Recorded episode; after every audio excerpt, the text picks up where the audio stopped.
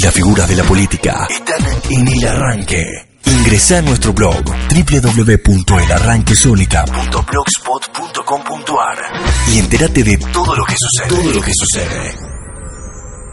Bueno, ahora sí, estamos eh, en una comunicación telefónica con Federico Pinedo, diputado nacional por la Ciudad Autónoma de Buenos Aires. Buen día, Federico Bruno, ya con lo saluda, ¿cómo está? ¿Qué tal? ¿Cómo van? Bueno, Federico, consultarle qué mapa político eh, observa usted luego de lo que fue las elecciones eh, de octubre, que hablábamos previamente, a pesar de que la ley de medios quitó de eje las elecciones, parece que fueron hace años, eh, ¿cuál es su, su, su postura y su lectura de lo que ocurrió? Yo creo que lo que ocurrió es que el kirchnerismo, después de, de la reelección de Cristina, con el 54% de los votos, dijo, bueno, listo, ahora nos adueñamos de toda la Argentina. Y ahora no hacemos más lo que los argentinos quieren que hagamos, sino que hacemos lo que nosotros queremos. Uh -huh. Eso ellos lo llamaron comunicacionalmente, vamos por todo, ni un paso atrás, ¿no?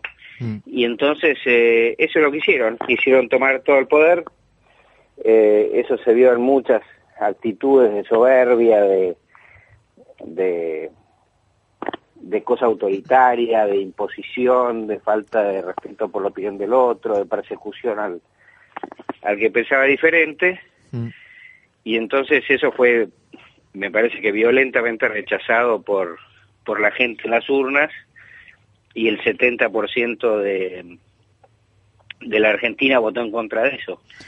Así que me parece que ese es el comienzo de un proceso de, de transición hacia un nuevo gobierno, este, teniendo en cuenta que el gobierno kirchnerista va a acabar dentro de dos años, ¿no? Uh -huh. Es un gobierno completamente centralizado, completamente dependiente de la voluntad de una persona, es un gobierno cero institucional, no tiene ni siquiera reuniones de gabinete, la presidenta se retiró por unos días por un tema de enfermedad y el gobierno prácticamente se, se paralizó, este, no hay mecanismos de toma de decisiones que no sean este, lo que se le ocurre a la presidenta, entonces eh, me parece que lo que hay que lo que viene para adelante es la construcción de una alternativa que reemplace al kirchnerismo. Usted dijo recién la transición hacia, el año 2015. ¿Cómo están delineando el trabajo desde el PRO hacia justamente los próximos dos años y un Mauricio Macri que, bueno, como bien ya sabemos, va a ser efectivamente candidato a presidente? Sí, nosotros eh, creo que el PRO ha hecho un, un buen trabajo. Eh, tenemos representación en el Congreso de siete provincias. Mm. Hemos ganado dos distritos con nuestros candidatos a, a, senadores o a diputados nacionales, que son el distrito de Salta y el distrito de la Ciudad de Buenos Aires. Hemos salido segundos en, en Entre Ríos, que, eh, eh, eh, ¿cómo se llama? Elegimos un, un, senador nacional que es Alfredo de. Uh -huh. Eh, hemos salido segundos con un nivel muy alto de votos en Santa Fe con la candidatura de Miguel del Cel, que ahora enfrenta a un, a un socialismo que probablemente va a tener a Wiener disputando la candidatura presidencial y al gobernador que no se puede reelegir. Eh, hemos tenido diputados por, por La Pampa, mm. por Córdoba, por San Juan, y por la provincia de Buenos Aires, donde tres diputados nuestros fueron elegidos en la lista que encabezó Sergio Massa. Ahora, en la provincia este, de Buenos Aires, perdón que le interrumpa, ahora en la provincia sí, de Buenos no, Aires... Está, eso es todo lo que tenemos. Mm, eh, faltaría, o da la sensación tal vez para la ciudadanía de que faltaría un, un referente del PRO en la provincia de Buenos Aires. ¿Usted lo ve del mismo modo? Bueno, la verdad es que referente para candidato a gobernador, dice usted. Mm, sí, sí, tal vez para el año 2015, sí. Está bien. Eh, eh, en realidad, de referente para candidato a gobernador, creo que ningún partido tiene. Si usted le pregunta al kirchnerismo quién es su referente para el gobernador de la provincia de Buenos Aires, no tiene la más remota idea. Uh -huh. Si usted le pregunta más a quién es su referente para gobernador de la provincia de Buenos Aires, tal vez le diga Justosi, ¿no? Uh -huh. Pero en Justosi, bueno, no, no, no, no es una figura de un enorme conocimiento público ni este ni nada de eso, así que me parece que ahí hay cierta cierta igualdad. Nosotros tenemos alguna gente que ha venido trabajando en la provincia de Buenos Aires desde hace mucho tiempo, eh, como el intendente Vicente López, Jorge Macri, o candidatos importantes como la vicejefa de gobierno de la Ciudad de Buenos Aires, María Eugenia Vidal, que va a trabajar para nosotros en la provincia de Buenos Aires, o, Esteban Bullrich, que es ministro de Educación y va, trabaja para el PRO de la provincia de Buenos Aires, o, yo mismo, que tengo domicilio en la provincia de Buenos Aires. Así que yo creo que el PROS va, va a tener candidatos importantes y espero que hagamos frentes con otras fuerzas políticas que aporten candidatos importantes también a la competencia. ¿El acuerdo con Massa se culminó? El acuerdo con Massa fue un acuerdo para esta elección consistente fundamentalmente en eh, démosle a los bonaerenses una alternativa que pueda ser ganadora este, y que derrote al kirchnerismo en las urnas mm. y que muestre que, que vamos por todo se acabó y que la reforma constitucional se acabó y que empiece una Argentina nueva, más basada en el diálogo, en los acuerdos, en el respeto a la opinión ajena. Y eso se logró este, con un triunfo importante en la provincia de Buenos Aires. Ahora, eh, para adelante habrá que ver cómo sigue. Sin duda vamos a trabajar eh, coordinadamente en, la Cámara de Diputados, donde nos conocemos mucho con muchos diputados del peronismo no kirchnerista y hemos colaborado mucho en el pasado. Mm. Eh, y después veremos en las candidaturas cómo, cómo se van delineando para el 2015. Le Puede que compitamos. Sí, le consulto, ¿no? Como diputado nacional de la Ciudad Autónoma de Buenos Aires, hoy nos amanecimos con la confirmación de este incremento en el precio del boleto del subte a 3 pesos con 50. Me gustaría saber desde eh, su visión, desde una persona que está dentro del partido de Mauricio Macri, eh, ¿por qué se realizó este aumento y en base a qué mediciones ustedes consideraron necesario incrementar el, el boleto del subte? Bueno, yo, yo no estoy en la cosa técnica de eso, ¿no? Existe una empresa del Estado que se llama Subterráneos de Buenos Aires que, que toma esas decisiones. Eh, en la primera respuesta es porque hay inflación. Entonces no se pueden tener congelados los, los, los, los precios en pesos si hay una inflación del 30% en la Argentina, que creo que es lo que estamos eh, más o menos viendo en este momento. Mm. Segundo tema, eh, bueno, las tarifas de subte han ido siempre muy atrás de la inflación, con lo cual yo creo que ese es el tema, el tema fundamental. Después hay una discusión importante a, futuro, a presente y a futuro, que es cómo se financia el subte, ¿no? Hay, hay solamente dos maneras de financiarlo, uno es que lo paguen quienes lo usan, eso es la tarifa, y otra es que lo paguen quienes no lo usan, y eso es el impuesto.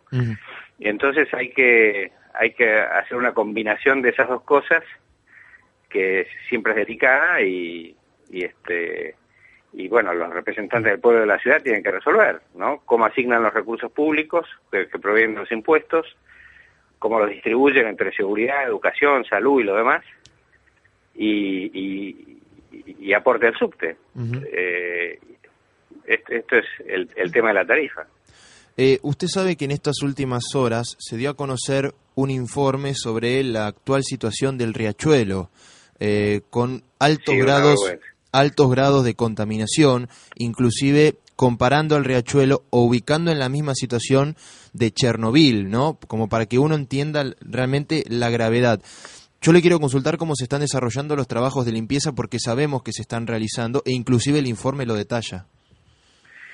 Mire, el, creo que el primer proyecto de autoridad única de la cuenca Matanza-Riachuelo, porque era un caos en donde intervenía la Nación, la provincia de Buenos Aires y todos los municipios de la provincia de Buenos Aires, y la ciudad de Buenos Aires, o sea que era un caos que todos eran responsables y por lo tanto nadie era responsable. Entonces mm. este, hice una propuesta que era por, crear por ley una, una autoridad única de toda la cuenca de los ríos Matanza y Riachuelo que lo maneje. Eh, eso finalmente se transformó en ley, hubo un proyecto después del gobierno kirchnerista el mismo sentido y se aprobó.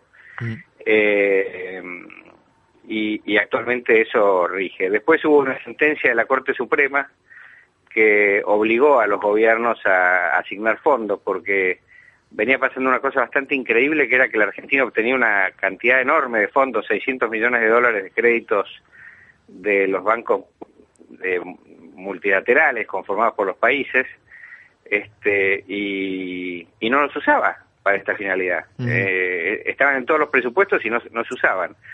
Bueno, finalmente la Corte ordenó a los gobiernos este, trabajar en conjunto y con, un, con una conducción de alguna manera de un juez federal eh, de la provincia de Buenos Aires y se avanzó en, en, muchas cosas, ¿no? eh, la situación es mejor que lo que era antes, pero evidentemente falta mucho por hacer. Sí, imagino.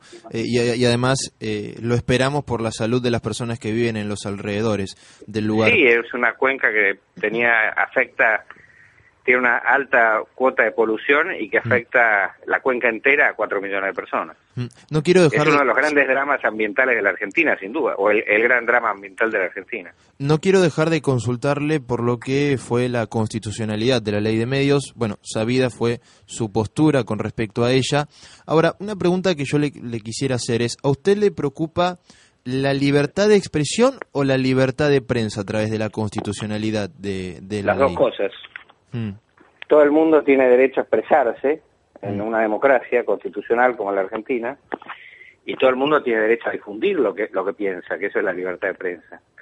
Así que mm, definitivamente me parece que sin esas dos cosas creo que no hay democracia porque eh, la democracia no es eh, el gobierno de unos políticos, la democracia es el gobierno del pueblo a través de sus representantes que tienen que respetar los derechos de cada una de las personas del pueblo, ¿no?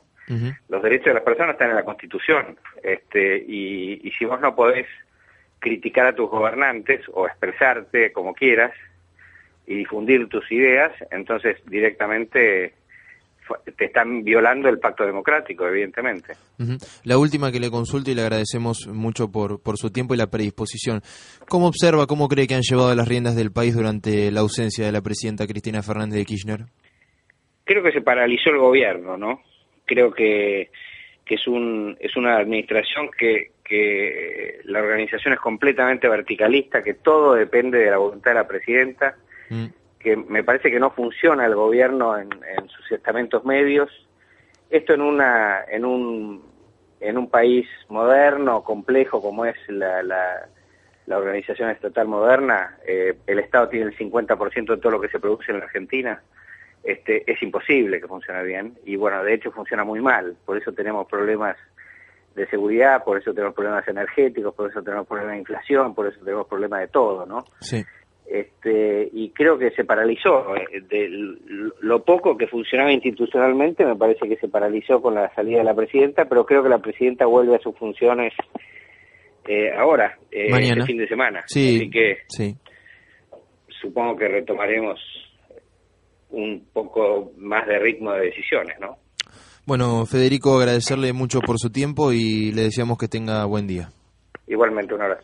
Así pasó Federico Pinedo, diputado nacional por la Ciudad Autónoma de Buenos Aires. En el arranque, el arranque te informás, te informás. Te invitamos a pensar, a reflexionar y a debatir.